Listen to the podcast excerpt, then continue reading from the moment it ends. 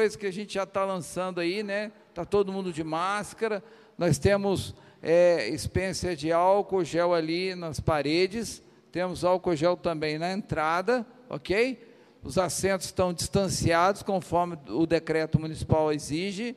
É, cada um que, que, quiser pode trazer a sua garrafa d'água, não tem problema. A criança não está vindo e, e, acima de 60 anos também não. Então nós estamos dentro daquilo que nova nosso governo, né, a Organização Mundial da Saúde. Eu sei que tem um governo que autorizou e decretou. Né? O nosso prefeito tem feito um bom trabalho é, eu tenho que elogiá-lo aqui, porque eu tenho acompanhado, tenho que estar sempre em reunião com a Copeban, tudo que o senhor tem feito. E nesse dia de hoje especial, nós agradecemos por estarmos retornando é, é, em comunhão com os irmãos, junto com os irmãos, glorificando o nome do Senhor Jesus.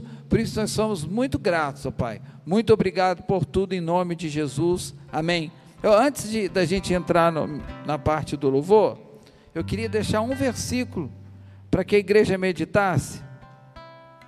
Porque eu não gosto de falar sem palavra, né, irmão?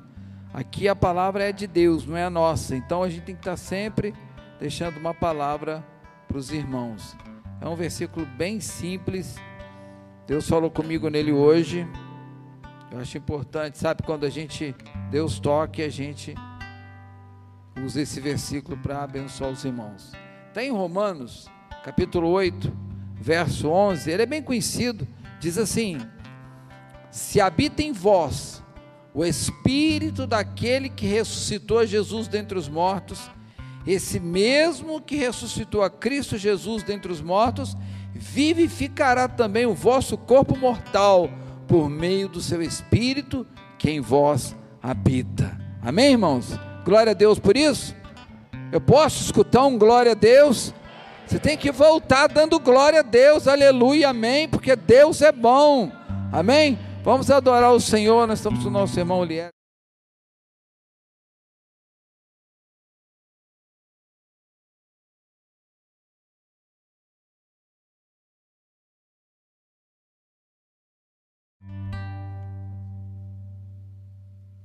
Aleluia. A paz do Senhor para os irmãos. Quer dizer para os irmãos que estou muito feliz de estar aqui conhecendo mais um povo que vai morar no céu. Agradecer ao pastor Alexandre, que nos deu essa oportunidade de estar adorando a Deus junto com vocês. Aleluia. Vamos adorar ao Senhor, rompendo em fé.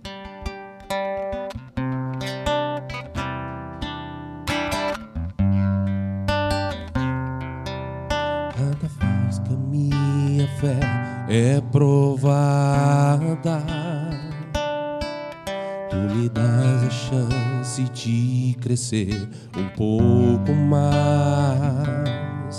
As montanhas e vales, desertos e mares que atravessam me levam para perto de ti.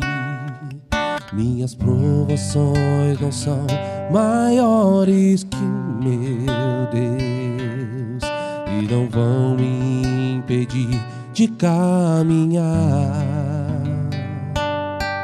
Se diante de mim não se abrir o mar, Deus vai me fazer andar sobre as águas, rompendo em fé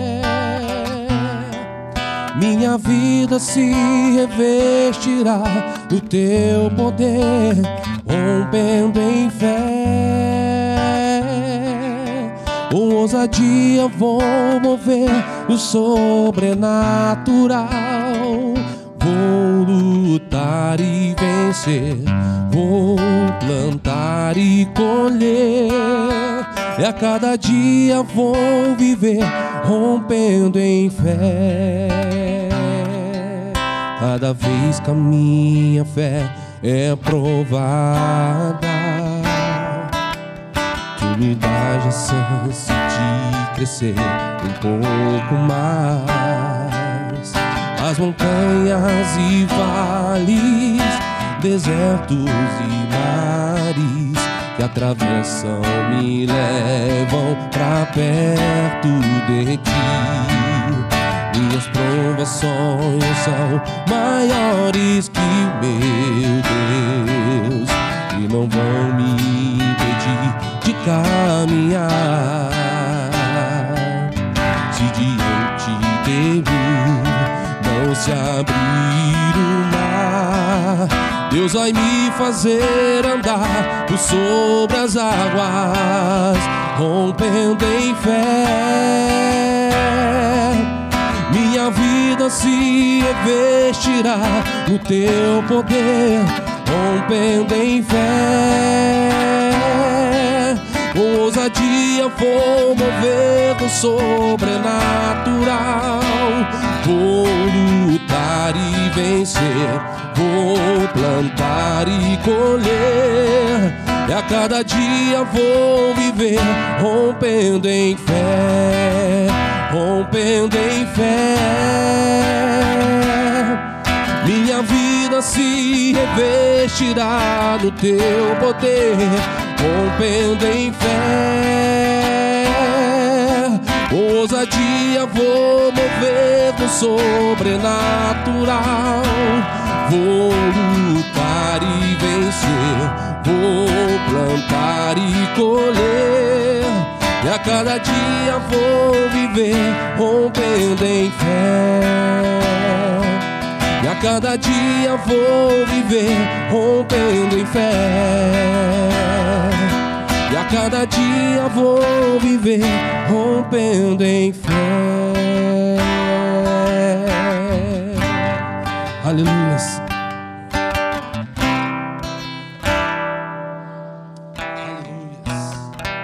Venha o teu reino.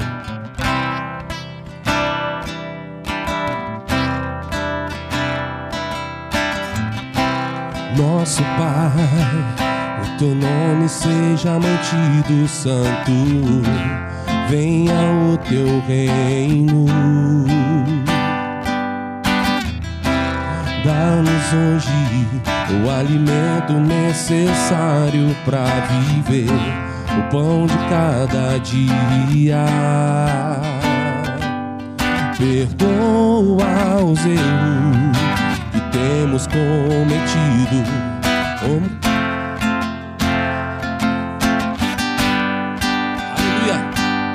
Não nos deixes cair em provações severas, mas livra-nos do mal.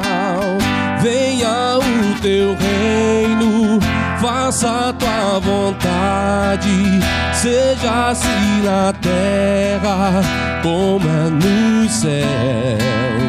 Venha o teu reino, faça a tua vontade, seja assim na terra como é no céu. Nosso Pai o teu nome seja mantido santo, venha o teu reino.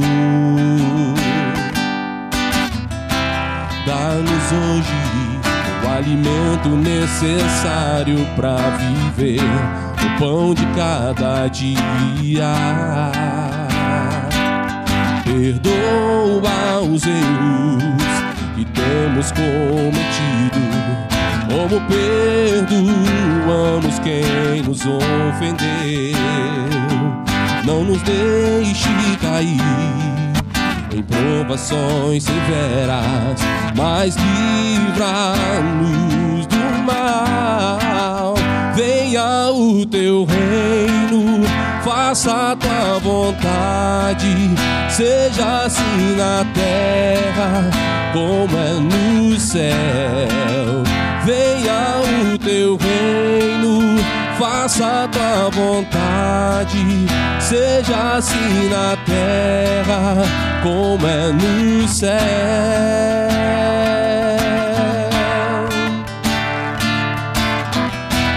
Aleluia.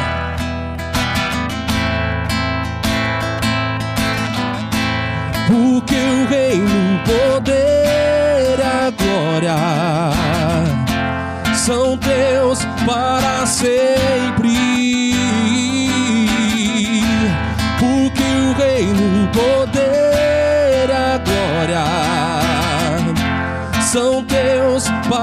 Sempre. Amém.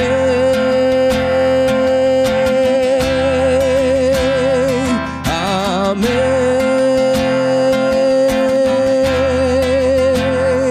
Amém.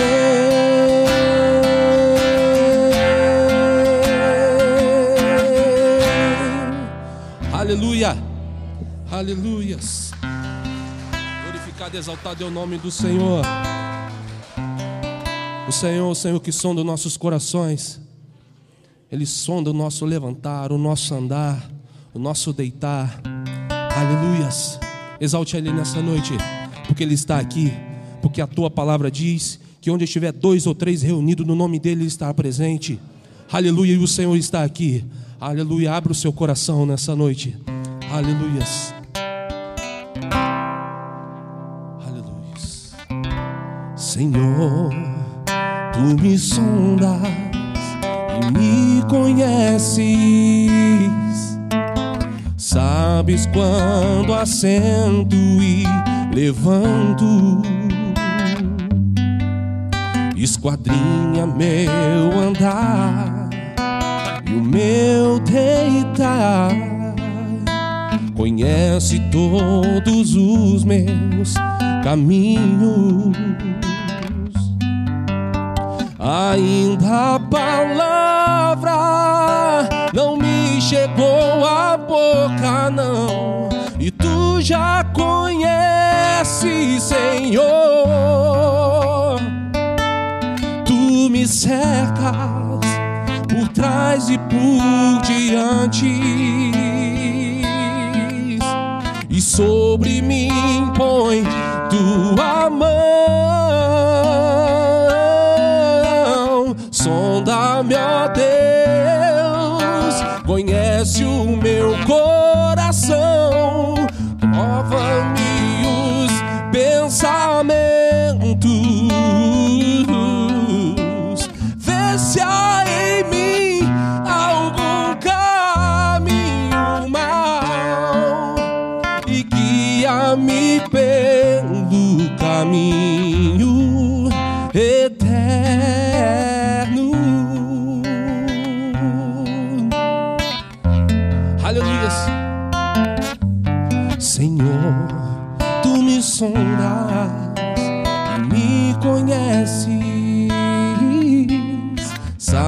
quando assento e levanto.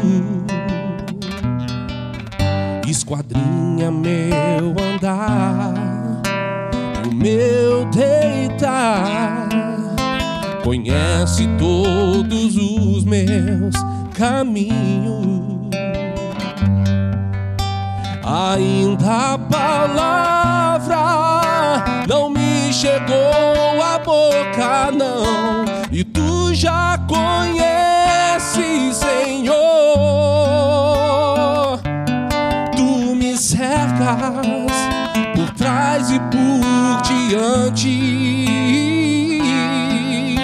E sobre mim põe tua mão. Sonda-me, ó Deus, conhece o meu coração, prova-me os pensamentos,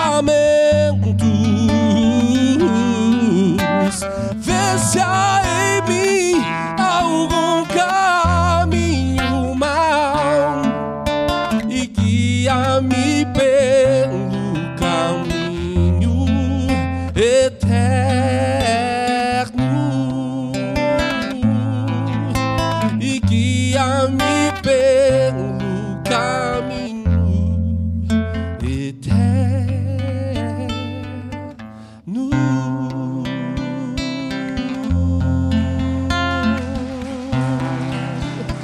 Aleluias. Amém. Aleluias.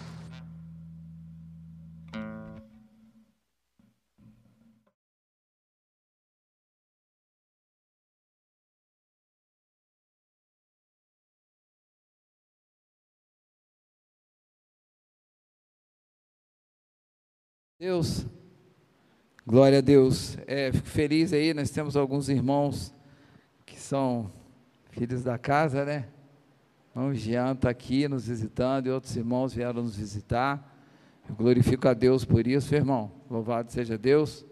E os irmãos também que estão aqui hoje, apareceram aqui. A gente sabe que isso é um ato de fé, né, irmão? Sair de casa e congregar. A gente está aí com todas as medidas legais, aí está até no quadro aí.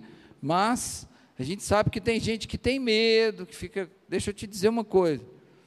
Tema o Senhor e não tente a Deus, só isso. Tema o Senhor e não tente a Deus. Então, a palavra de Deus diz que Ele nos guarda e Ele nos protege. Então, você fazendo a sua parte, Deus estará, já, já está fazendo a dele há muito tempo. É, nós vamos entrar aqui no momento de palavra de oferta, porque o, os cultos nesse momento, irmão, eles vão ser um pouquinho mais curtos que os cultos normais, né? Para evitar um momento muito grande de aglomeração. Então, é uma palavra bem simples, está lá em 2 Coríntios, capítulo 9, verso 6, que fala sobre, se você quiser se assentar em nome de Jesus, pode se assentar. É que, na verdade, nós não adoramos a Deus somente, irmão, com nossas orações, nós adoramos a Deus somente com o nosso coração, nós não adoramos a Deus somente com o nosso trabalho na obra, nós, adoramos nós não adoramos a Deus somente com é, é, o jejum, a oração em línguas, o fogo, mas também adoramos a Deus com aquilo que Deus tem nos dado, tem nos concedido, porque tudo vem dele, nada vem de nós, tudo é dele, tudo é para ele, tudo vem da parte dele. E a palavra de Deus diz nesse texto, e isto afirma, Paulo falando, Aquele que semeia pouco, pouco também ceifará. E o que semeia com fartura, com abundância também ceifará. Cada um contribua segundo tiver proposto no coração, aleluia. Glória a Deus, aí é o Novo Testamento. Não com tristeza ou por necessidade, porque Deus ama quem dá com alegria, ok?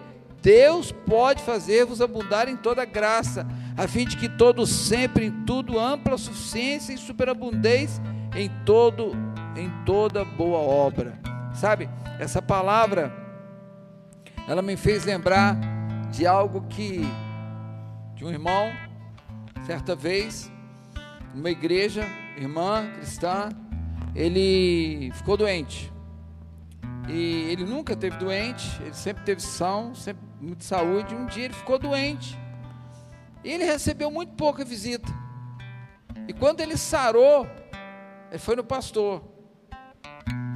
Falei, pastor, vim fazer uma reclamação. Falei, Fala, irmão, o que, que eu posso te ajudar?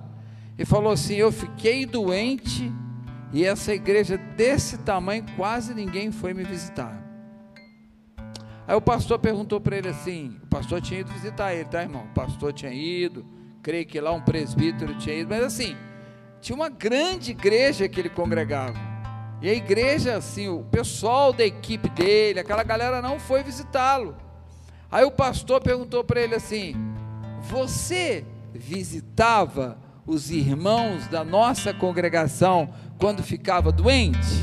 Ele falou: Não. Abriu 2 Coríntios capítulo 9, verso 6, diz: Aquele que semeia pouco, pouco colherá. Aquele que semeia muito, muito colherá ou ceifará. Então, irmão, isso é para tudo. Não é só a parte financeira, não é só dinheiro, é amor. Se você doa amor, você tem amor em volta, de volta. Se você perdoa, você tem aquelas pessoas que te perdoam. Se você visita, você tem gente que te visita. Sabe, então uma questão é um bumerangue. Aquilo que você planta, você colhe, só que você colhe mil vezes mais. Olha só, é, numa cova de milho, quando vai plantar milho, eu já plantei milho, tá, irmão? Por isso que eu estou falando isso. É, o Jean lembra disso. É, você joga três carocinhos de milho. E deixa eu te falar uma coisa. Você não planta aquele milho amarelinho. Você vai lá na cooperativa e compra um milho especial para plantação, que é o milho, melhor milho que existe. Você joga três sementinhas lá. Dessas três, só uma vai dar o pé de milho. Então deixa eu te dizer uma coisa. Você hoje é uma dessas sementes que apareceu aqui. Creia nisso. Você é algo muito especial, é alguém muito especial para Deus, sabe? E Deus está aqui no nosso meio. A palavra de Deus diz que tudo aquilo que nós fizermos com alegria no nosso coração, Deus vai nos retribuir em dobro, em triplo, em quatro, dez vezes mais, cem vezes mais, mil vezes mais. Espera nisso, sabe? Crê nisso. É o princípio da sementeira e da colheita. Amém? Então, que nesse momento a gente possa adorar um hino, né? E você possa. É, vai estar tá vindo aqui o gasofilácio. O nosso gasofilácio aí é pesado, né, irmão? Isso aí é para fazer musculação, aleluia. Então você pode usar aí o envelope, fique à vontade, você é livre, tá, irmão, para ofertar. É, a gente aqui faz a, a, o apelo da oferta, mas você é livre para estar ofertando na casa do Senhor. Amém? Então a gente vai adorar Deus. Enquanto a gente adora Deus, a gente vai é, ofertar ao Senhor. Amém? Glória a Deus.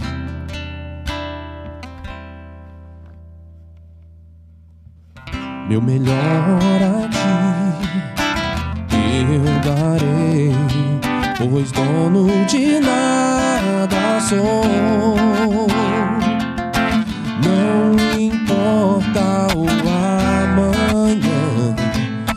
Futuro é somente teu. Minha motivação é saber que nada me faltará pois eu sei que o meu Deus, Ele tudo me suprirá. O meu coração se enche de gratidão pela tua fidelidade.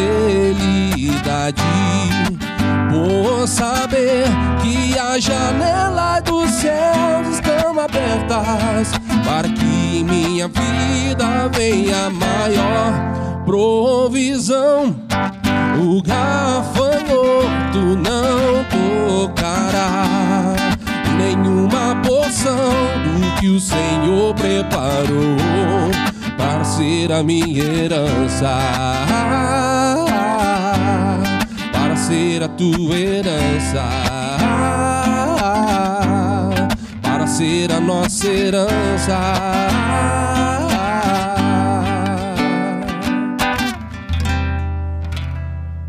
Amém. Vamos orar. Põe suas mãos para cá, em nome de Jesus. A gente está orando aí pelas ofertas. Pai querido, nós cremos, Senhor Deus, ó Pai, que tudo aquilo que foi ofertado, ó Pai, foi com amor. Por isso nós declaramos, ó Deus, que haja multiplicação, Senhor, no celeiro de cada irmão que pode ofertar, mas naqueles que não puderam também haja provisão, para que na próxima oportunidade eles o façam com alegria e com amor. Pai, abençoa, multiplica, para que haja sempre provisão na casa do Senhor, em nome de Jesus. Amém. Amém, queridos? Glória a Deus. Pode se sentar, em nome de Jesus. Na semana que passou, ela fala sobre vencendo a cavalaria do inferno. Aleluias. Glória a Deus. Sem problema, irmão. Fique em paz. Vencendo a cavalaria do inferno. Vai estar tá aí no telão, acho que está com um probleminha aí, né, irmão? Glória a Deus. Apocalipse capítulo 6, verso 1 a 8. Eu queria que você sentado mesmo ficasse com seus olhos fechados, nós vamos estar orando ao Senhor. Amém? Pai, nós Cremos, Deus, que a tua palavra é eficaz, a tua palavra é santa, a tua palavra é poderosa. Por isso, Deus, eu peço a revelação, Espírito Santo, nesse momento, para que venha sobre nós a glória do Senhor, o poder do Senhor, a poder no teu sangue, nós cremos na tua palavra e que nesse momento não seja eu a falar, mas seja teu Espírito Santo. Eu não tenho poder, eu não tenho palavra, mas o Senhor tem toda a palavra em nome de Jesus Cristo de Nazaré. Amém, irmãos? A palavra de Deus diz assim, Apocalipse capítulo 6, verso 1, diz assim a palavra do Senhor. Vi quando o cordeiro abriu um dos sete selos e ouvi um dos quatro seres viventes dizendo, como se fosse voz de trovão: Vem!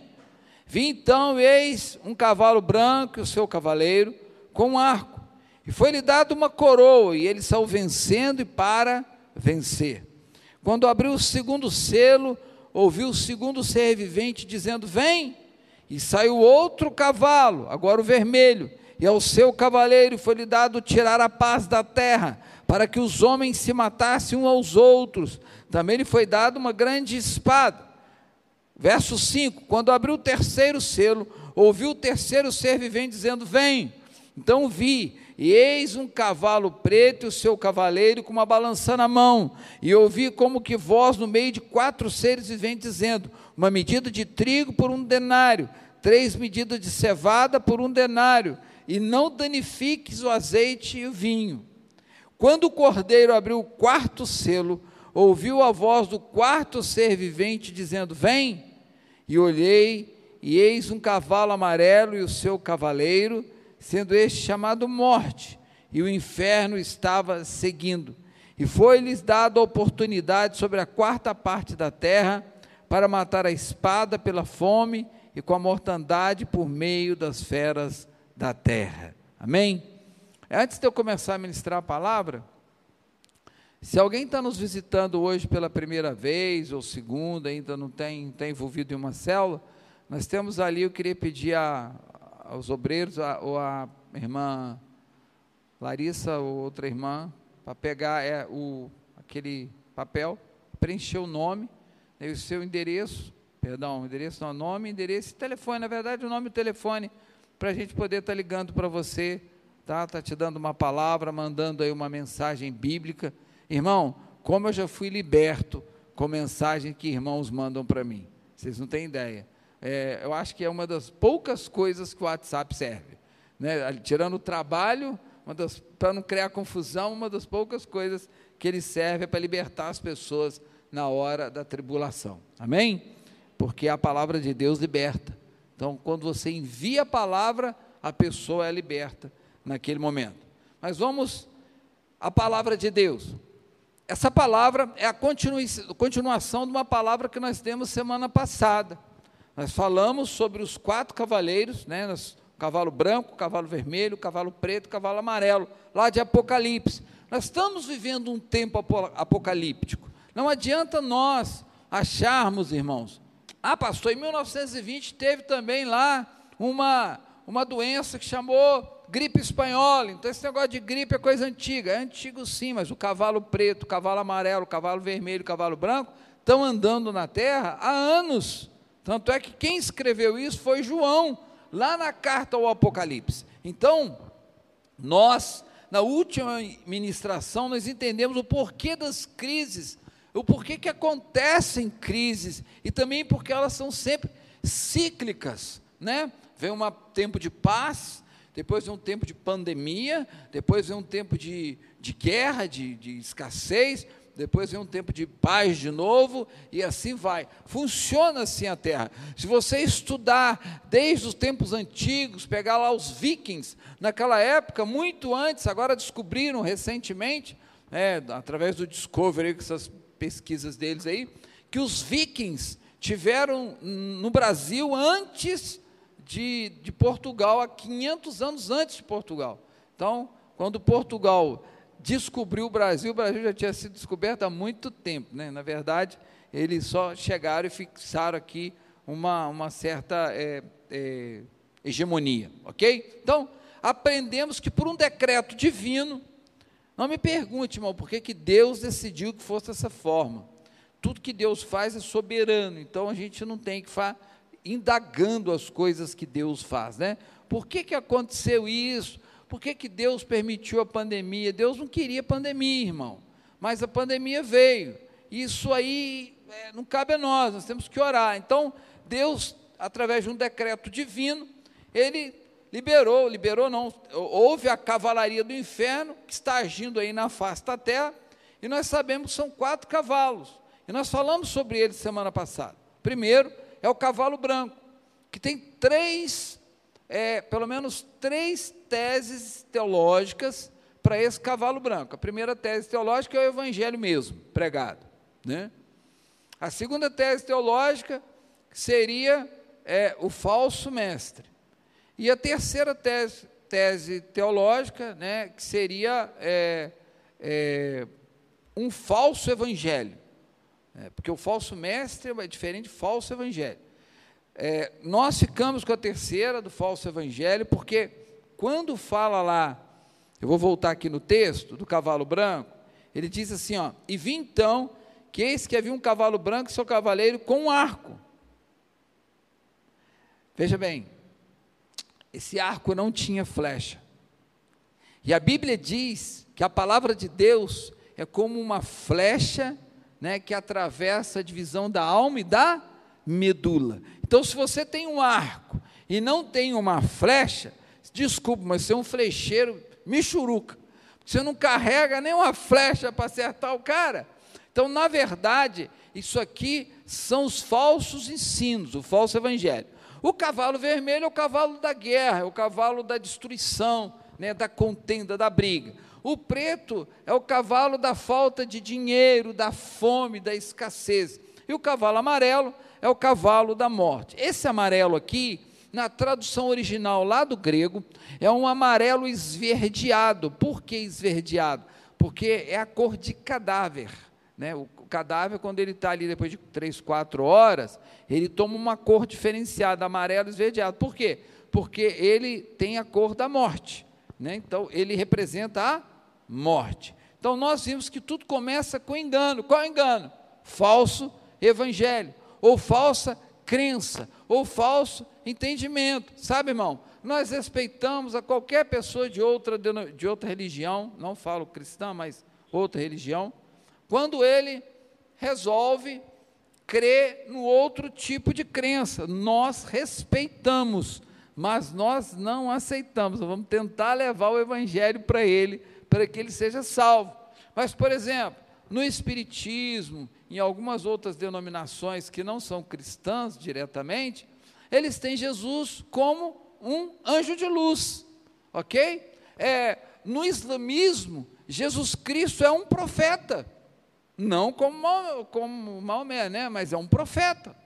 Então, veja bem, é um falso ensino, não é um verdadeiro ensino, há um falso ensino. Então, nesse caso, ele veio para enganar, e isso em todas as áreas, né? em todos os pontos que nós podemos é, ver o cavalo branco, ele anda para enganar, ele traz o engano. Né? Então, a pessoa começa a acreditar nessas falsas crenças, ok? E, e nessas ações ela acaba com isso, abrindo uma porta para o cavalo de cor vermelha.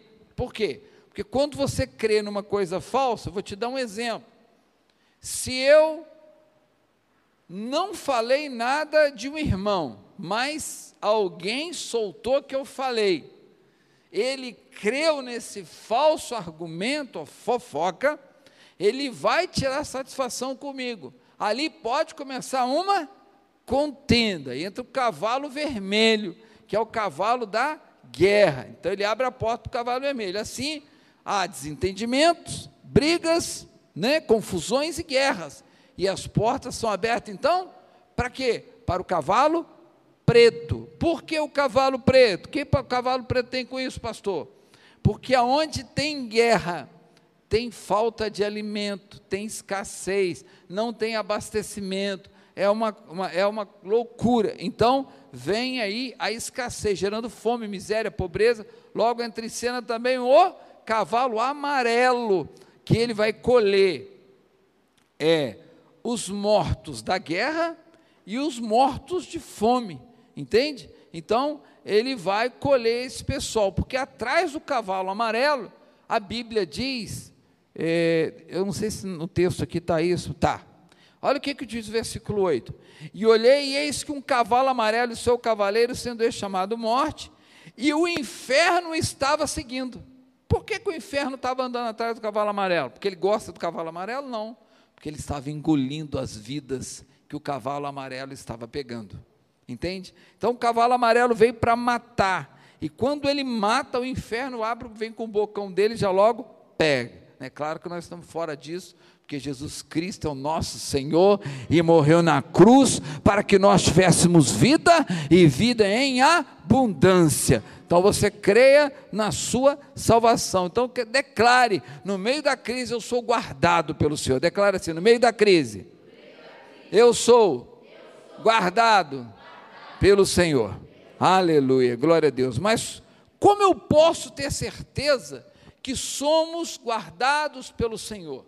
É onde que está o amparo bíblico, pastor, para isso? Hoje nós vamos aprender como ativar o poder do Evangelho. Deixa eu te dizer uma coisa: o Evangelho é uma arma. O Evangelho é uma arma, só que são armas espirituais em Deus e não carnais. Então, como ativar isso? Como você pegar essa ah, essa é, essa pistola 380 ou, ou, uma arma potente qualquer que que corresponderia aqui ao Evangelho, que é a espada do Espírito, o escudo da fé, e como você vai lidar com isso no dia a dia, como que funciona isso. Então, nós vamos aprender isso, para ser guardado dos quatro cavaleiros. Vamos lá. Primeiro lugar, somos guardados quando estamos em Cristo. Então, em Apocalipse 6, 1, 8, encontramos a visão que João teve dos quatro cavaleiros que saíram para causar dano à terra. Aí ele diz com engano, depois com fome, com guerra e morte. Mas, todavia, da mesma forma que João teve a visão dos quatro espíritos malignos agindo, muitos anos atrás, muitos anos atrás, na Bíblia, Ezequiel, milhares tá, de anos, teve a visão de Cristo nos protegendo. Olha que coisa linda. Isso está Logo à frente, Ezequiel capítulo 1, versos 5 e 10. E sabe, sabe o que é interessante? Que assim como o mal tem quatro faces, né, que são os quatro cavalos com aquelas cores que eu falei, é, e cavalga pela terra, o Senhor Jesus tem quatro faces que guarda o seu povo. Olha que coisa maravilhosa. Se não vejamos, olha o que, que diz a palavra do Senhor lá em Ezequiel, capítulo 1, verso 5 até o 10. Diz assim a palavra do Senhor: do meio desta nuvem saía a semelhança de quatro seres viventes, cuja aparência era esta: tinha semelhança de homem. Cada um tinha quatro rostos, rostos, como também rostos, como também quatro asas. As suas pernas eram direitas, a planta de cujos pés era como a de um bezerro e luzia como brilho de bronze polido. Debaixo das asas tinham mãos de homem, aos quatro lados. Assim todos os quatro tinham rostos, rostos e asas. Estas se uniam uma à outra, e não se viram quando iam, cada qual andava para a sua frente. A forma de seus rostos era como de homem, à direita os quatro tinham o rosto de leão, à esquerda o rosto de boi, e também o rosto de águia, todos os quatro. É um mistério aqui, né, irmão? Isso a gente chama de ponte apocalíptica. Tá? Toda vez que você ouvir falar em ponte apocalíptica, é Ezequiel e Apocalipse. Malaquias, Daniel e Apocalipse. Assim a gente vai aprendendo a palavra de Deus. Por que, que nós temos que saber a palavra de Deus? Porque nós temos que nos defender do mal que tem tentado nos atingir. E a palavra de Deus tem poder para isso. Então, como nós sabemos se essas quatro faces são as faces de Cristo. Né? Como, pastor? Onde que está escrito isso? É simples. Porque a vida de Jesus foi relatada em quatro evangelhos. Olha que coisa linda isso, né? E cada evangelho fala de uma face de Cristo. Então vamos lá. Mateus é o evangelho do reino, ok? Então é o evangelho do rei. Mateus começa com a genealogia de Jesus, todo mundo sabe disso reportando-se a Davi para mostrar uma linhagem real. E o que, que a gente via ali? Leão, o rei da floresta. Por isso que chama o leão da tribo de Judá, ok? Marcos é o evangelho do servo. Aqui não tem genealogia. Aqui Jesus Cristo, ele vem para servir. Então, ele é um escravo. Escravo não importa de onde vem, para onde vai. Ele é escravo e pronto. Ele não, não importa de quem ele é filho. Então, aqui o, o, o representante da face, lá em Ezequiel, é o boi, que trabalha o dia inteiro e não se cansa, ok? Lucas é o evangelho do homem. Lucas relata a genealogia de Jesus, mas reportando-se a quem? A Adão, não a Davi, mas a Adão, para mostrar que era da descendência do homem. Então, nele nós encontramos a expressão o filho do homem, que é aquela uma daquelas faces de Jesus Cristo. Está tá até ali, né? Tudo relatando ali bonitinho. E depois João, que é o evangelho da águia. João começa dizendo que Jesus veio diretamente de Deus, a águia vive no alto do céu. Então, observe que para cada face de Cristo, ele, para cada face é, de Cristo se opõe uma face do mal de maneira poderosa. O diabo, ele tem essa característica, né, esse entendimento de copiar tudo de Deus. Tudo que Deus faz, ele quer copiar, só que ele bota a sua malignidade naquilo que Deus criou. Então, vamos observar aqui, né, qual é a maneira poderosa, né, que o mal é atacado através do Senhor. O cavalo branco é o engano, versus a face do homem, ok? Então o engano é trazido por quem? Por um homem. Quem que traz o engano, irmão? Quem que prega falso evangelho? Quem que prega doutrina que não é de Cristo? É o homem. Então é a face do homem. Então o engano é trazido por um homem, mas também é combatido por quem? Por outro homem. Só que o primeiro homem foi Adão, mas o segundo homem é o Filho do Deus Todo-Poderoso, Jesus Cristo Senhor. Então ele veio para combater o primeiro homem, aquele que vem com o engano. Tá? É, o segundo cavalo, o cavalo vermelho, é o cavalo da guerra. E ele é combatido com quem? Com a face do leão. Para combater a guerra, tem que ser feroz. Então nós temos, temos o leão, que é o próprio Cristo vivo, e batalhador, guerreiro. Né? A Bíblia diz lá no final que ele vem é, sentado num cavalo branco, escrito na sua coxa. Todo mundo sabe a história dessa parte.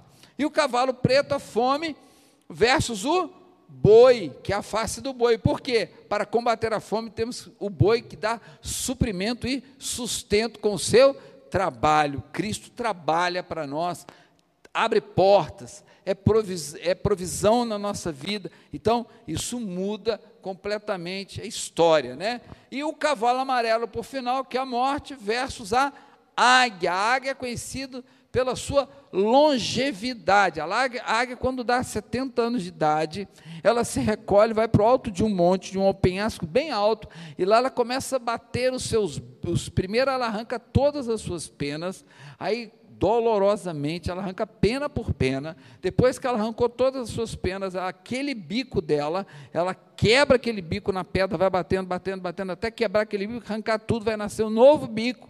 Aí sim, quando nasceu um novo bico, isso leva seis meses. Ela fica seis meses lá sentindo dor, se recuperando. Quando ela tem uma nova asa, com novas penas, com, com um novo bico, aí sim ela vai voar novamente. Então ela tem longevidade com voa alto e torna predadora de outros animais. Então, aqui no caso, eles sempre se levantarão, mas para cada cavaleiro nós temos a face de Cristo. Sabe, irmão? É claro que esses quatro cavaleiros, eles vêm para atuar, eles vão querer atuar, mas cada vez que ele atacar a face de Cristo, vai responder porque você é cercado pelo sangue de Cristo, sabe? Sobre a sua volta ao sangue de Cristo, sobre a sua vida ao sangue de Cristo, ao teu redor está o anjo do Senhor. 34, 7 diz o salmo, né? O anjo do Senhor acampa ao redor daquele que o teme e o livra. Então você é guardado. É, é por isso que temos sempre que invocar um desses aspectos de Cristo na nossa vida. Então, se você está vendo que está tá, tá morte, o espírito da enfermidade está querendo chegar, invoca o, o, o, o, cavalo, aqui no caso a águia, né? Que a águia fala da, da, da morte, da morte, ela vai contra a morte, né? Então você vai lutar contra a morte. Então você invoca o Cristo, o Evangelho de João, que é o Evangelho da vida. Eu vim para que tenha vida e vida em abundância e declara isso na sua vida, na vida da sua família, na sua casa. Amém, irmão? Sempre que nos reunimos, precisamos lembrar que somos guardados pelo Senhor com toda, contra toda a cavalaria do inferno. Crê nisso, porque cada cavalo do Senhor tem uma face que o faz fugir. Deixa eu te dizer uma coisa: o diabo, quando ele olha para você, ele corre.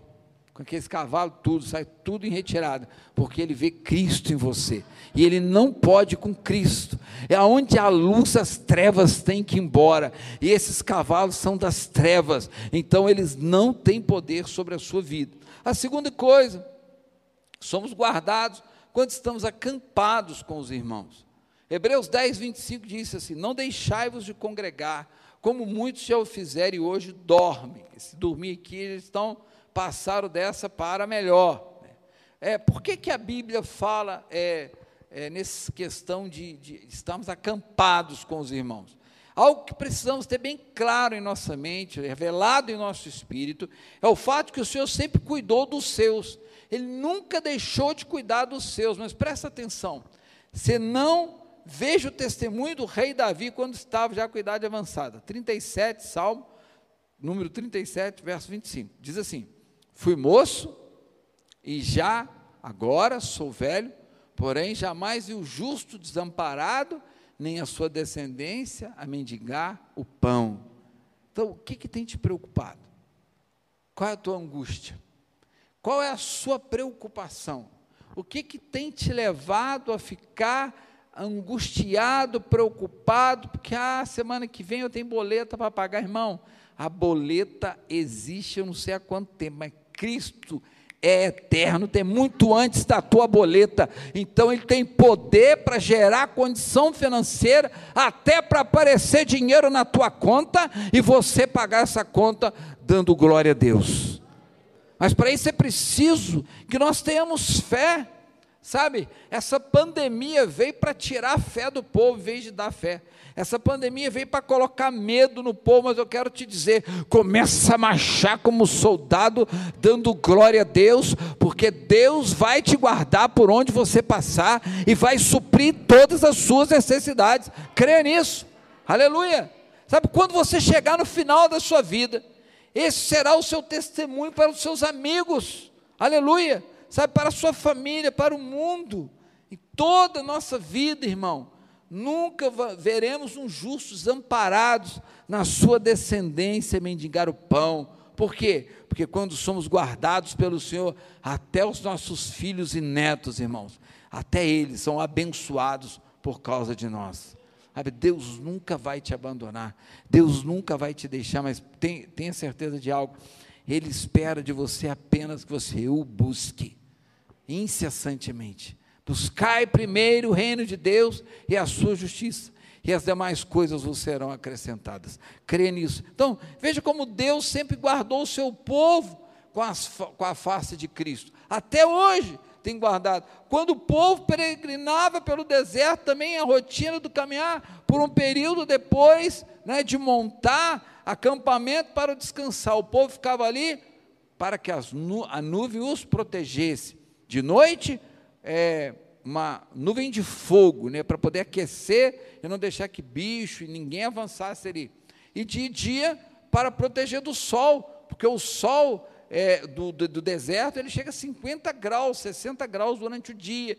Então eles tinham que ter essa nuvem sobre eles.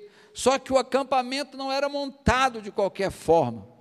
Deus não faz as coisas do jeito que nós achamos que tem que ser feito.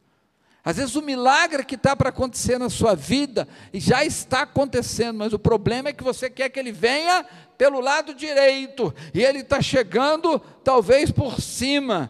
Talvez você quer que o milagre venha pelo Sedex do correio e Jesus está mandando é um irmão levar na sua casa. Sabe o problema é nós queremos formatar Deus do nosso jeito. É queremos que Deus faça as coisas do jeito que nós queremos. Deus faz as coisas do jeito dele e ele está fazendo. Tem um louvor da Cassiane. Eu, eu sempre louvo quando eu estou orando, né? Cantando no banheiro. Tem isso, né, irmão? Gente canta no banheiro.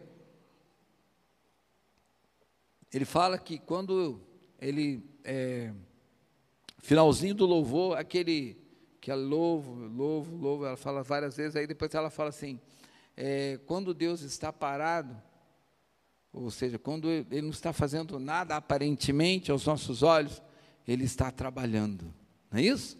Então, quando você pensa que ele está parado, ele está trabalhando, está trabalhando a seu favor. Sabe? Então, presta atenção numa coisa: veja como Deus sempre guardou o seu povo com a face de Cristo. Olha só, quando o povo peregrinava pelo deserto, a rotina era caminhar por um período, depois de montar o acampamento para descansar.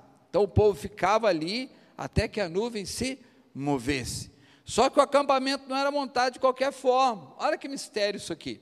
Havia uma ordem, havia uma forma que foi orientada a Deus, a Moisés, para montar o acampamento. Então, quando parava, por exemplo, a irmã aqui não pegava a tenda dela e botava em qualquer lugar, não, irmã. Tinha ordem no negócio. Cada irmão tinha o seu lugar, cada um era de uma tribo, cada tribo tinha um líder, cada líder tinha um local, então já ia direcionando os líderes, os sublíderes, os líderes em treinamento, eles iam colocando em cada um em cada lugar para se formar. Olha aqui que números 2, capítulo 2, verso 1 a 2. Disse o Senhor a Moisés e Arão: Os filhos de Israel acampar-se-ão cada um junto ao seu estandarte. Estandarte é aquela bandeira, né, que tem um símbolo lá da tribo, como as insígnias das casas de seus pais ao redor da frente para a tenda da revelação se acamparão.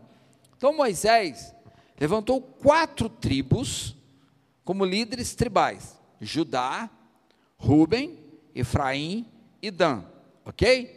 Cada uma tinha seu próprio estandarte ou bandeira que os identificava. As outras tribos tinham suas insígnias e uma bandeira menor. Vai prestando atenção no mistério.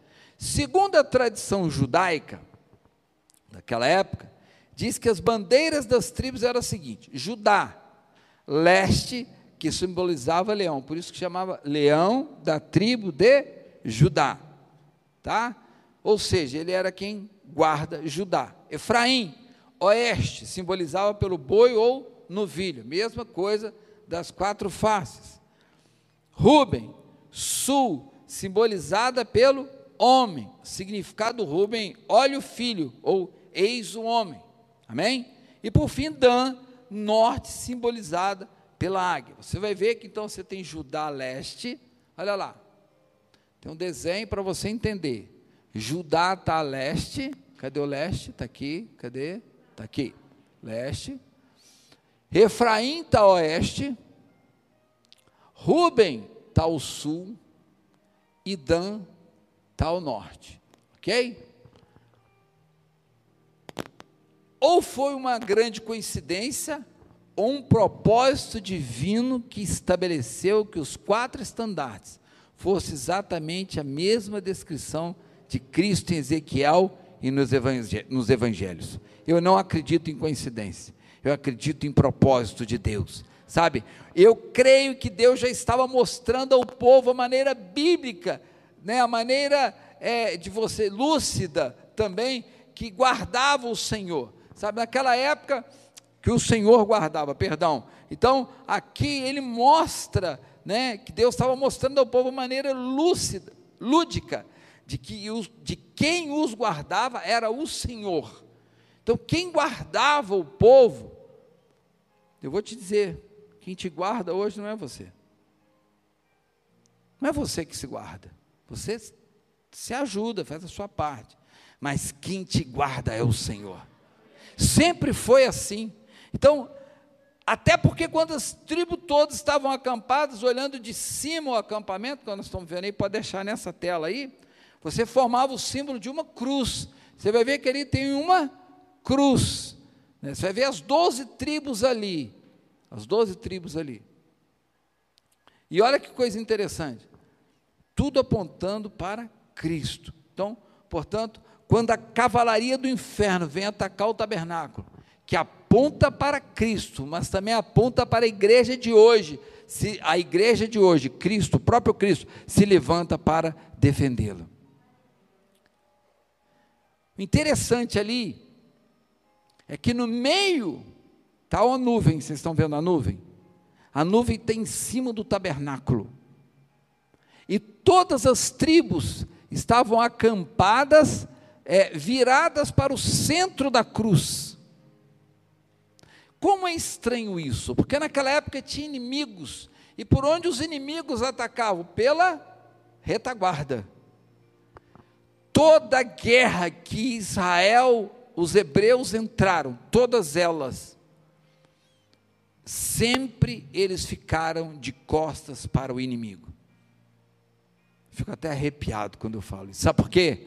Quem guarda você é o Senhor, mesmo que você esteja de costas, você está guardado. Eles estavam, enquanto o inimigo estava voltando, ele rodando em volta, tentando atacá-lo, enquanto o inimigo estava ali rodando em volta, tentando uma forma de entrar, eles estavam de joelho dobrado, adorando ao Deus Todo-Poderoso, dizendo: Eis aí o Senhor dos Exércitos, aquele que me protege, aquele que me dá vida aquele que me dá unção, aquele que me supre. Esse é o Deus Todo-Poderoso, é o maravilhoso, o conselheiro fiel. Sabe, quando eu vejo isso daí, eu fico pensando, isso que é Deus, hein? Isso é que é Deus, aleluia, aleluias. Sabe qual a maneira de você ser guardado?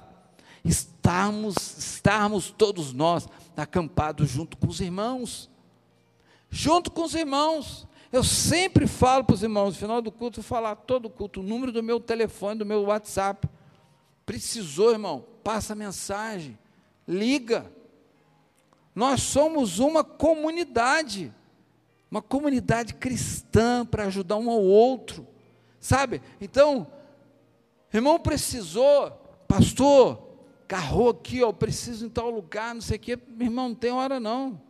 Ligou, se eu acordou, meu telefone dorme ligado. Se eu acordar, você vai estar lá sendo abençoado pela minha presença em nome de Jesus, para te ajudar. E também por outros irmãos, dependendo do discipulado da célula que você tiver. A gente está aqui para te servir, sabe? Seja bem-vindo aí os irmãos que chegaram em nome de Jesus. Amém? Então, é, essa é a maneira é preciso estar andando no mesmo compasso da igreja, presta atenção, é preciso que nós estejamos andando no mesmo compasso da igreja. Não podemos andar sozinhos. Quando nós andamos sozinhos, nós somos, corremos os riscos, corremos o risco de sermos engolidos pelo inimigo. Não o diabo, porque o diabo não pode te pegar, mas você né, naturalmente falando, você pode encontrar um leão, um urso, entende? Então, para que você não seja, é, vamos dizer assim, afrontado por uma, um exército, você anda em exército. Aleluia. Soldado não anda sozinho, diga assim: soldado, anda junto com a tropa. Aleluia. Então você permanece junto com a tropa. Tem gente que se isola, anda sozinho, por isso fica vulnerável. Sabe, irmão? Essa foto que está aí, você tem que andar igual eles, porque tem lugar que você que você vence sozinho, mas se você não pode vencer um exército sozinho, você só vence um exército com outro exército. Aleluia. E a igreja é um exército de Cristo. Você precisa mais gente com você. Você precisa estar ligado mais ao Senhor com o povo. Então, quando a gente fala de cavalaria do inferno, a gente fala da, dessa atuação, nós estamos falando da atuação de um exército maligno, de demônios que estão tentando trabalhar, estão fazendo isso contra a humanidade. E se já não bastasse os demônios, tem uns endemoniados da imprensa cinzenta que tem por aí, que onde morreu dois, eles falam que morreu vinte. Que aí você fica aterrorizado, aí você não trabalha, você não faz nada, quebra tudo, que o Brasil, né, quer que o Brasil vai para o inferno. Só que eles esqueceram que o Senhor dos Exércitos, hoje é o nosso padroeiro, Jesus Cristo de Nazaré. Aleluia. Por mais que eles tentem derrubar quem estiver fazendo a coisa certa, não vai acontecer. O Senhor está na frente dessa nação. Você ser guardado pelo Senhor. Sabe, irmão? Então, se você estiver sozinho, fora do corpo, não há promessa de proteção, irmão. Desculpa. Fora do corpo não há promessa de proteção. A promessa é junto com o corpo, é junto com a igreja. Olha que interessante isso, é na comunhão da igreja. A maldição não toca Cristo. A maldição não consegue tocar Cristo, sabe? Mas e você membro do seu corpo, então você não é tocado. Agora, a crise será forte, mas você será guardado. O tombo, talvez, a capotagem é grande, mas aquele negócio que protege ali dentro, que eu esqueci o nome, dentro do carro de corrida ali, que é uns canos que tem ali, aquilo ali vai te proteger e não vai permitir que você seja atingido. Creia nisso, você é salvo pelo sangue do Cordeiro. Você, você é carimbado por Cristo. Você é filho do Deus amado, do Todo-Poderoso. Tenha fé, sabe? Não perca a fé. Há dias ruins estão vindo aí, os economistas falam. Economista não entende nada, irmão. Quem entende é Cristo. Ele que sabe do dia de amanhã, ele que vai formar tudo. Ah, mas a previsão é que não sei que. A previsão quem dá é Cristo. A última palavra na tua vida quem dá é Cristo. E acabou, pronto. Aleluia. Aleluia! Talvez o diabo tenha botado nessa pandemia um ponto na sua história, mas Jesus Cristo botou uma vírgula de baixo e falou: Eita, quem acaba de contar essa história sou eu. Aleluia. Talvez você esteja desanimado, preocupado. Deixa eu te dizer uma coisa: Deus está na sua vida, irmão. Aleluia. Vai tomando posse aí, irmão. Vai pegando a tua bênção. É pela fé é pela fé que você toma posse da tua bênção, sabe? Então, independente de como estão as coisas, não olha para a circunstância, olha para o dono de todas as coisas, aquele que controla as circunstâncias. Eita! Aleluia! Sabe, uma pessoa não pode vencer um exército, mas o exército pode vencer um exército. Aleluia! Glória a Deus. Terceiro lugar, somos guardados quando estamos voltados para o tabernáculo. Olha lá, olha lá, estamos guardados quando nós estamos voltados para o tabernáculo, para que lugar que você está voltando, sabe? Para quem que você está olhando? Estou olhando para o presidente, estou olhando para o governador, para o prefeito, ou você está olhando para o tabernáculo, que é Cristo Jesus? Para quem que você está olhando? Quem que é a sua referência? É quem que é o teu socorro, bem presente na hora da tribulação? É o presidente, é o governador, o prefeito, é os deputados, o socorro bem presente na hora da, da tribulação, o Senhor. Por isso Ele é o nosso socorro, é nele que nós buscamos tudo que nós precisamos, e nós temos que estar ligado em Deus para que nós possamos receber a nossa bênção. Então nós somos guardados quando estamos voltados para o tabernáculo, e nós já sabemos que haviam quatro líderes tribais, nós falamos isso agora há pouco. Cada um deles acampar, colocava na frente o acampamento, um estandarte que o representava, sei que tudo organizadinho, arrumadinho, igual ao exército. Sabemos que o acampamento organizava-se em forma de cruz, que já representava Jesus Cristo. Todavia, tem mais um elemento que nos chama a atenção aqui, e isso é importante para nós: a forma como as tribos acampavam. Olha que coisa interessante. Eles faziam de uma forma que o tabernáculo ficava no centro, está lá, nós estamos vendo agora, do acampamento, e todas as tribos voltadas para o tabernáculo.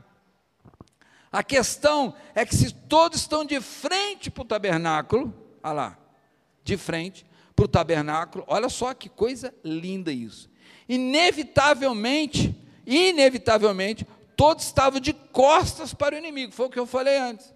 Então, quando o inimigo chegar, ele vai pegar todo mundo de surpresa. Pega nada. Não pega, não. Se você quiser saber como é que funciona isso direito, a alegoria mais presente que a gente tem hoje é aquele seriado, aquela série de Josué, que passou na Record e hoje está na Netflix. São 176 episódios, mas é muito bom. Eu vi todos. Pô, vou ver de novo.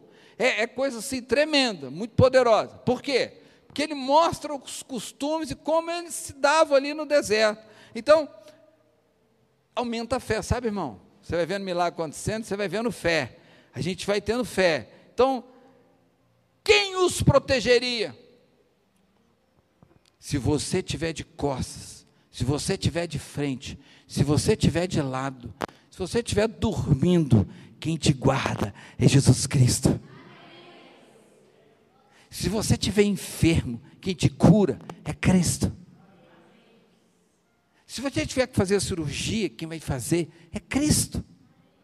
Se você tiver que tomar uma decisão de um trabalho, quem vai decidir se você colocar nas mãos dele confiar é Cristo. Sabe qual é o nosso problema? É que nós somos às vezes humanos demais e nós não somos mais humanos. Nós somos seres celestiais, embaixadores de Cristo na terra. Sabe, recebemos os nossos provimentos do céu. A moeda que nós somos pagos vem do céu, ela só é transformada pela moeda da terra para a gente gastar aqui. Sabe, irmão, a questão aqui, irmão, presta atenção. Tabernáculo era o centro da adoração. Se você tiver voltado para o centro da adoração, Deus faz uma obra na tua vida. Aleluia! Oh glória! Olha para quem você está adorando. Olha para onde você está olhando, olha para onde você está fixando os seus olhos. Sabe quem guardava as costas dele quando ele estava adorando? O próprio Senhor Deus, o Todo-Poderoso, aleluia. Só ele que guardava o exército de Deus, é o único exército que acampa de costas para o inimigo. Olha que coisa tremenda. Eles deviam achar loucura, né? Eu, eu fico imaginando Senaqueribe do inferno aquela peste do inferno, um demônio encarnado, querendo atacar o povo de Israel. Aí ele chega, está todo mundo de costas, fala, agora eu pego todo mundo. O rei da Síria também fez a mesma coisa. Agora eu vou pegar todo mundo. Quando ele chegava, tinha um exército de anjo acampado ao redor do exército israelense, hebreu. Ele tomava conta. Um anjo matou 185 mil soldados numa noite. Um anjo. Para quantos anjos você acha que você precisa? Um matou 185. Você já tem um garantido que é o 34, 7. Salmo número 34, 7. O que mais que você precisa? Deus está na sua vida, irmão. Deus está na sua vida, aleluia. Apesar disso, não há um relato na Bíblia de que o inimigo tenha atacado algum irmão pelas costas, algum irmão hebreu nenhum deles foram atacados pelas costas. Então, se você quer ser guardado dessa cavalaria do inferno, faz do tabernáculo de Deus o centro. Prioriza, prioriza o Senhor. O que, que eu falei no início? Mateus 6, 33, diz a palavra do Senhor, glória a Jesus, diz assim: buscai em primeiro lugar o reino de Deus e a sua justiça, e as demais coisas vos serão acrescentadas princípio bíblico. Sabe, irmão, eu tenho feito uma live de 19 às 20 todos os dias. E Deus tem me dado algumas, alguns ensinamentos. Mais ensinamento que pregação propriamente dito. Porque pregação é muito bom. A palavra de Deus edifica a fé. Mas se você não tem entendimento acerca dos princípios da Bíblia, você passa a prova memorando. Às vezes, orando, você passa a prova. Por quê? Porque você agiu em determinado ponto sem princípio bíblico. É uma questão, é, vamos dizer assim, nós estamos na graça, mas tem coisas que mesmo na graça, eu vou dar um exemplo aqui, você quer ver um exemplo? Gálatas 6, 1, 2 e 3. O que, que fala lá? Fala assim: honrai teu pai, né, tua mãe, como primeiro mandamento, porque honrando teu pai e tua mãe, você terá dias prolongados na face da terra, né? E serás bem-sucedido e terás muitas coisas, ou seja, será próspero e terá vida longa. Isso não é lei, é graça, é princípio.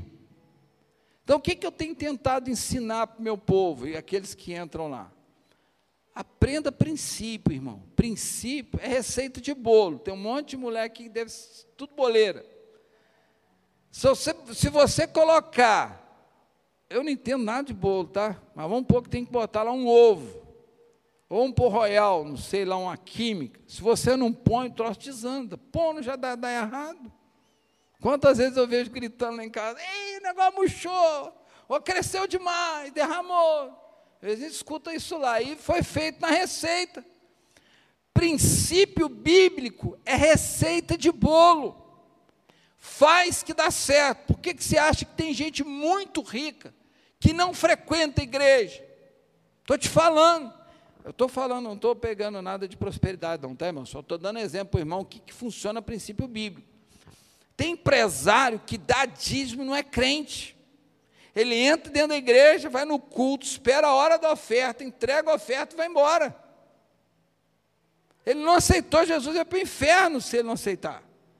Mas ele é rico, porque ele é um princípio. Aquele que semeia pouco, colhe pouco. Aquele que semeia muito, colhe muito. Colhe em tudo que ele semear.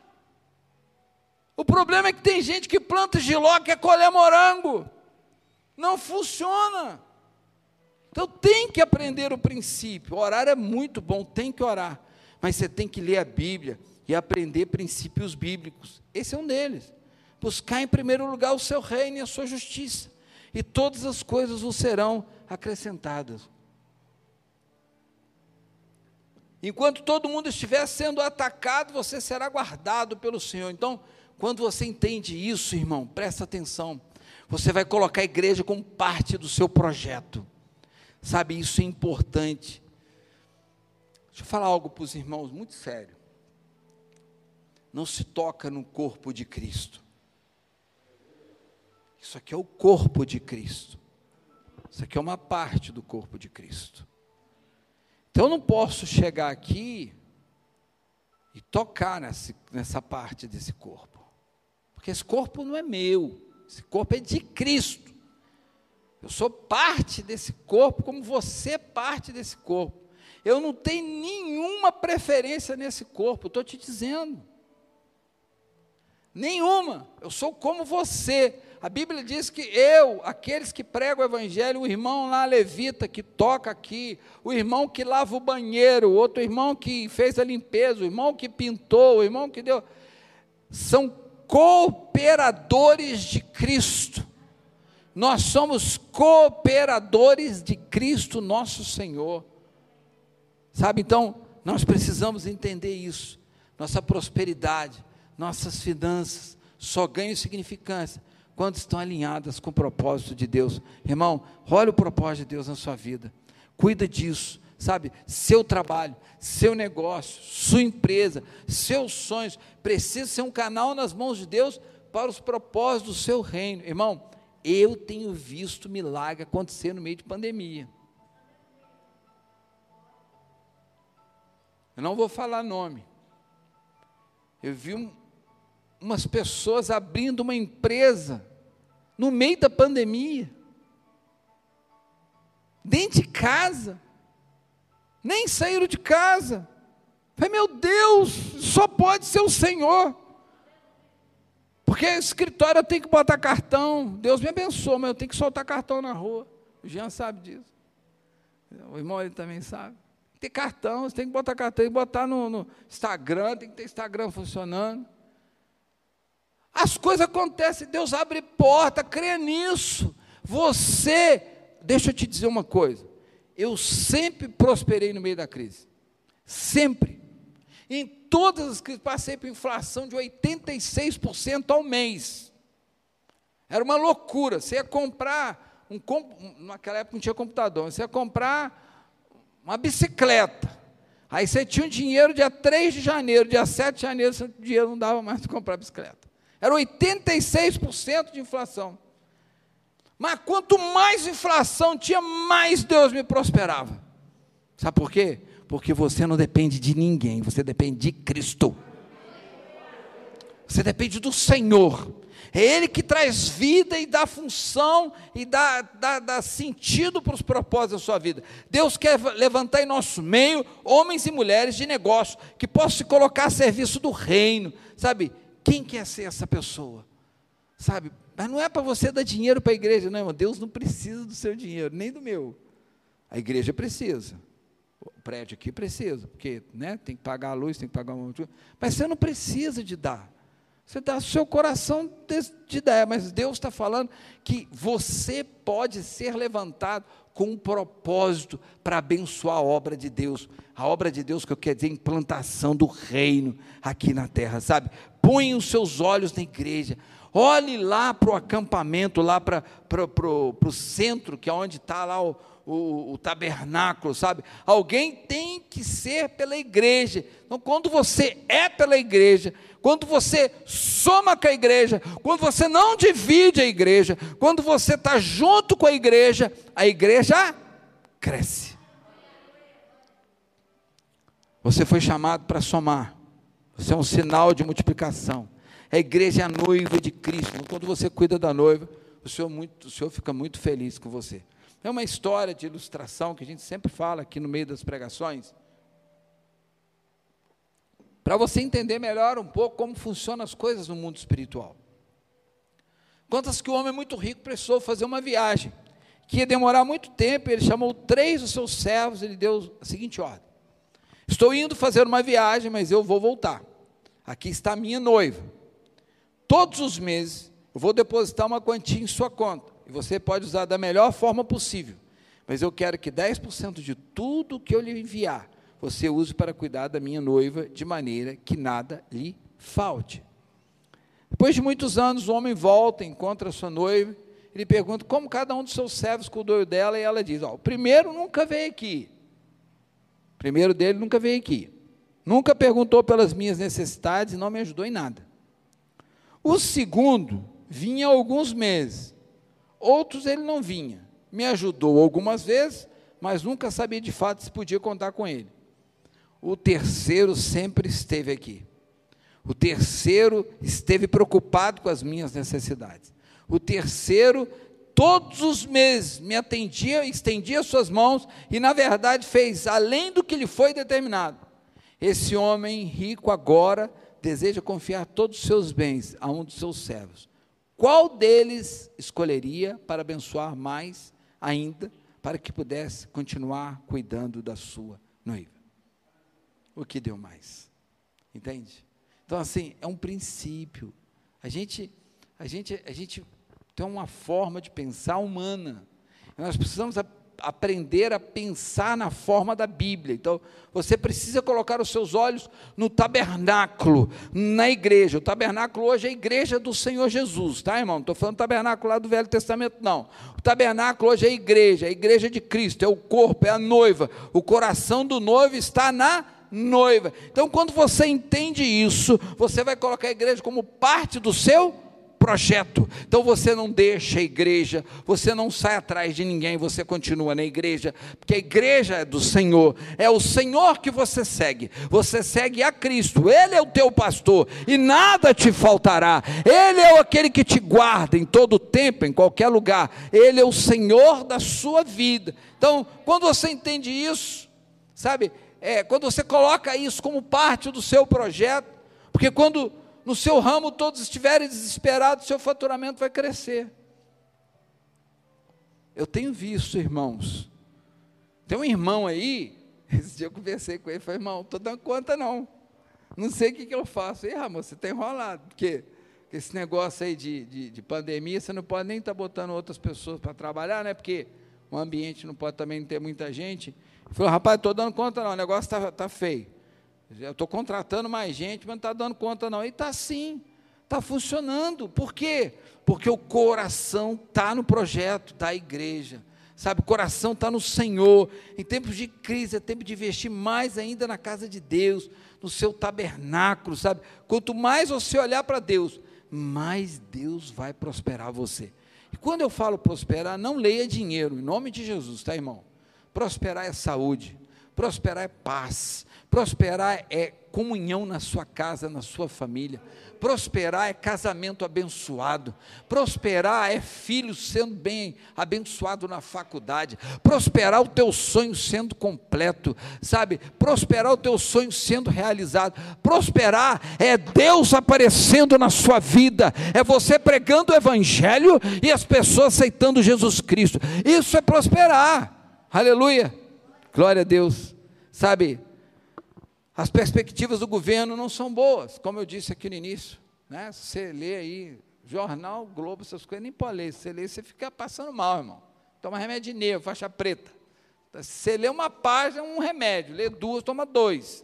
É, você lê o jornal inteiro, você vai se, encher de entorpecente, vai ficar louco. Né? Porque é só notícia ruim. Mas eu quero te dizer uma coisa. Você precisa ter firme no seu coração de que você será guardado pelo Senhor no meio do furacão. Pode passar o que for, Deus vai te manter de pé. Aonde você estiver, Deus vai te manter de pé, porque Cristo é contigo. Aleluia! Ele morreu naquela cruz. Há uma coroa de espinho foi cravada no seu crânio. Há pregos que foram cravados nas suas mãos. Há pregos que foram cravados nos seus pés. Seu lado direito foi perfurado por uma lança. Ele tomou mais de 40, foram 40 chibatadas menos uma, com lanças de osso, sabe, com, com pedaços de osso. Ele foi moído, morto, humilhado. Ele era Deus, ele é Deus, ele será Deus. Irmão, deixa eu te dizer uma coisa. Eu não sei o que, que mais doeu em Cristo. Se foi aquela chibatada, se foi aqueles pregos nas mãos, ou se foi a traição daquele povo de Jerusalém, quando ele entrou no domingo de ramos, e aquele povo fazia assim com aquele ramo, e ele via aquele povo na semana seguinte, falando: crucifica-o, crucifica-o, solta Barrabás. Eu não sei o que, que doeu mais, mas eu tenho certeza que foi o domingo de ramos. Sabe, para mim, Jesus começou a ser crucificado no domingo de ramos. A angústia deve ter tomado aquele coração. Ele deve ter falado, se Deus, porque ele era homem também, irmão. É Deus, mas era homem. Emmanuel, Deus conosco. Eu creio que ele deve ter dito assim: Pai, que isso? Eu vim para salvá-los. Eu vim para tirá-los do inferno, eles vão me matar. O que, que é isso? Por que, que você acha que Jesus subia para o Getsemane e orava uma noite inteira? Ele queria ter a revelação do Pai. Pai, o que, que é isso que está acontecendo aqui agora? O povo hebreu traiu Cristo. E Caifás ainda gritou: que esse sangue venha sobre nós. Até hoje o sangue está indo sobre eles. Louvado seja Deus, né, irmão? Porque se ele também não faça isso, nós estávamos enrolados.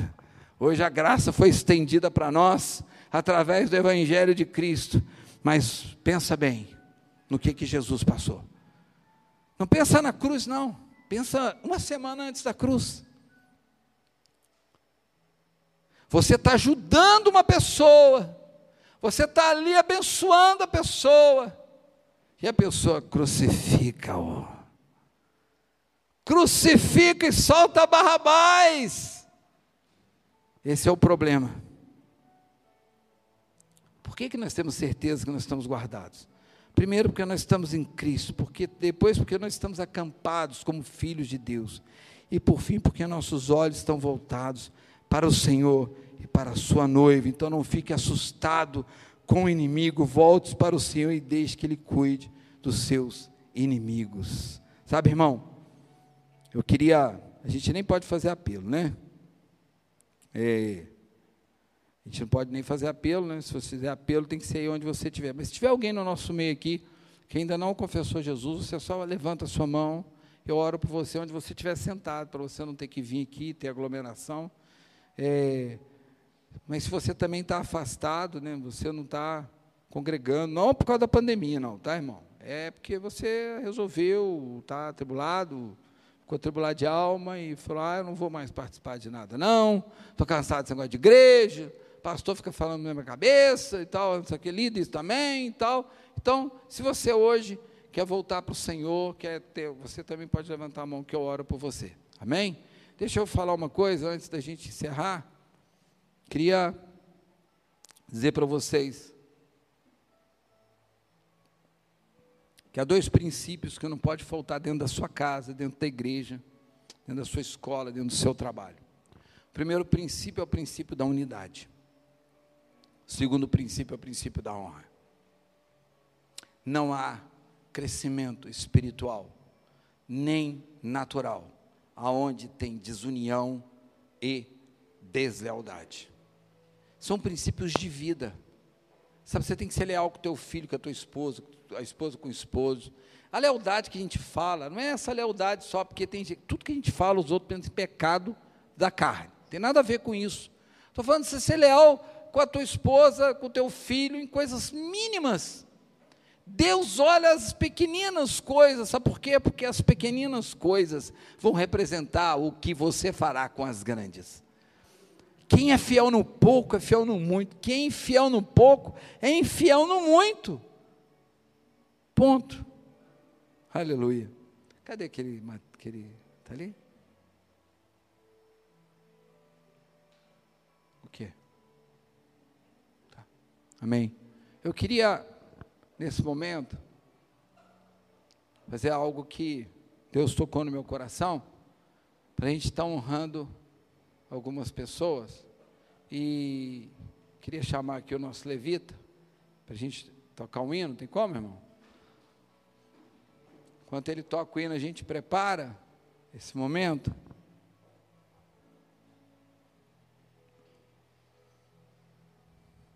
Irmão amado, que veio. Isso, isso é igreja, irmão. Saiu da igreja dele e veio aqui nos abençoar. Sabe? Ele nem me conhece. Ele é de uma igreja de um pastor amigo meu. Mas agora nós já somos irmãos conhecidos. Entende? Esse amor. Esse é o amor da igreja do Senhor. Sabe, eu, eu queria, nessa noite, estar honrando aqui alguns irmãos, por tudo que nós fizemos aqui, né? Foi coisa simples, assim, a, a lembrança. É só uma, uma lembrança para os irmãos é, não repararem, não, né? Porque pandemia, né, irmão? A igreja é fechada, tem um tempão. Mas eu, eu queria que a gente louvasse um hino. E depois desse hino eu queria estar entregando essa bênção para esses irmãos. A gente pode louvar então, irmão? Amém. Glória a Deus. Aleluia. Vamos louvar a Deus. O Senhor, Ele nos ama. E o amor dele é incondicional. Aleluia. Louva o Senhor nessa noite.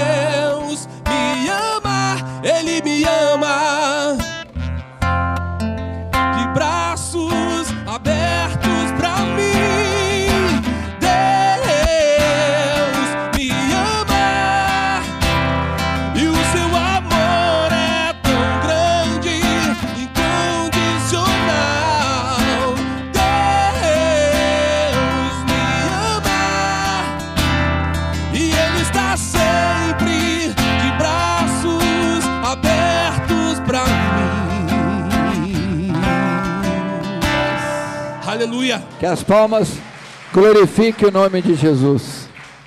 Aleluia. O meu telefone, que é o meu WhatsApp, tem como postar aí, irmão?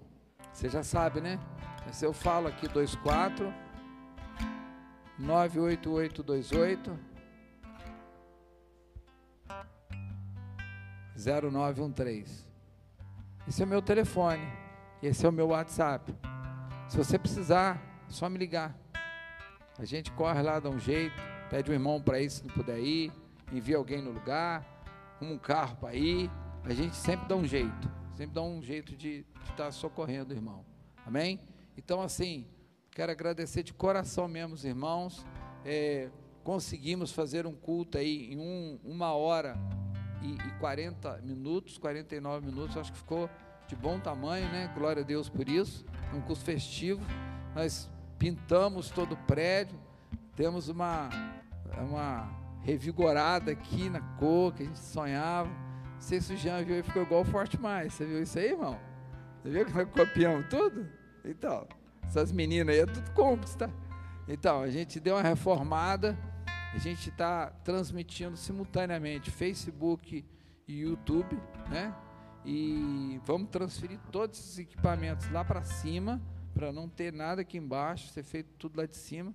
Estamos ainda trabalhando nisso, mas o importante é que nós voltamos a congregar e dizer para vocês que nós amamos vocês. Amém? Vamos ficar de pé para a gente, que as palmas possam glorificar o nome do Senhor Jesus. Glória a Deus. Vamos.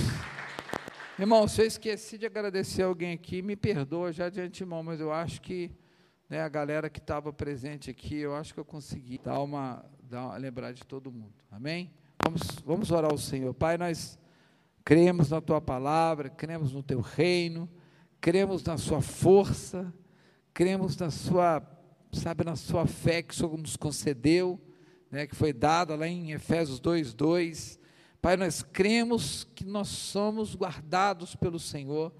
Cremos que a esperança está no Senhor cremos que o Senhor é a nossa vida, o Senhor é o nosso viver. Por isso, Jesus Cristo, que o Senhor possa abençoar o teu povo, dar uma semana abençoada, cheia de glória, de graça, de poder, de unção. Pai, em nome de Jesus, abençoa os teus filhos, abençoa a tua igreja, guarda eles debaixo do teu sangue, leva-os, ó Deus, em segurança por onde eles passarem, Pai, que Senhor possa guardá-los haja provisão na casa de cada um deles, em nome de Jesus. Amém. Vamos adorar o hino então para terminar? Irmão, pode ser aí? Tem como tocar um hino para encerrar? Amém. Glória a Deus. Assim que o hino encerrar, eu já dou a bênção final para os irmãos. Amém? Glória a Deus.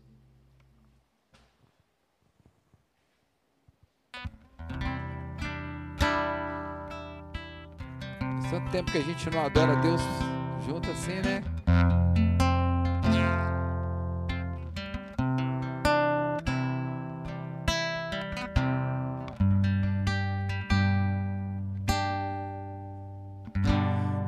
Início eras a palavra, um com Deus altíssimo.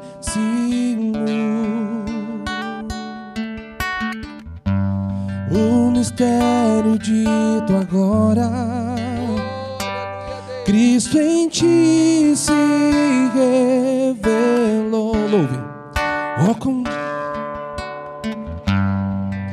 Oh, quão lindo esse nome é, o nome de Jesus, meu Rei. Oh, quão lindo esse nome é, maior que tudo Ele é. Oh, quão lindo esse nome é, nome de Jesus.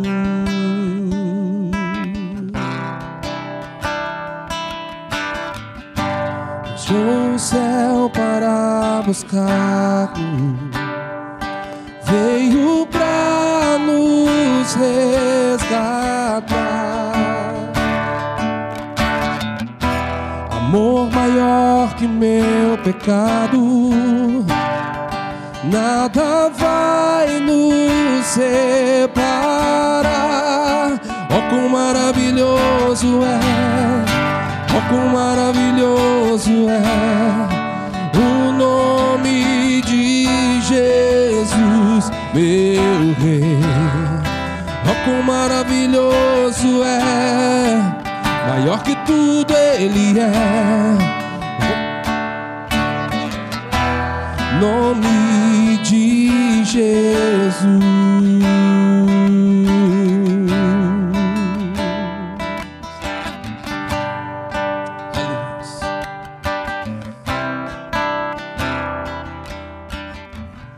Glória a Deus.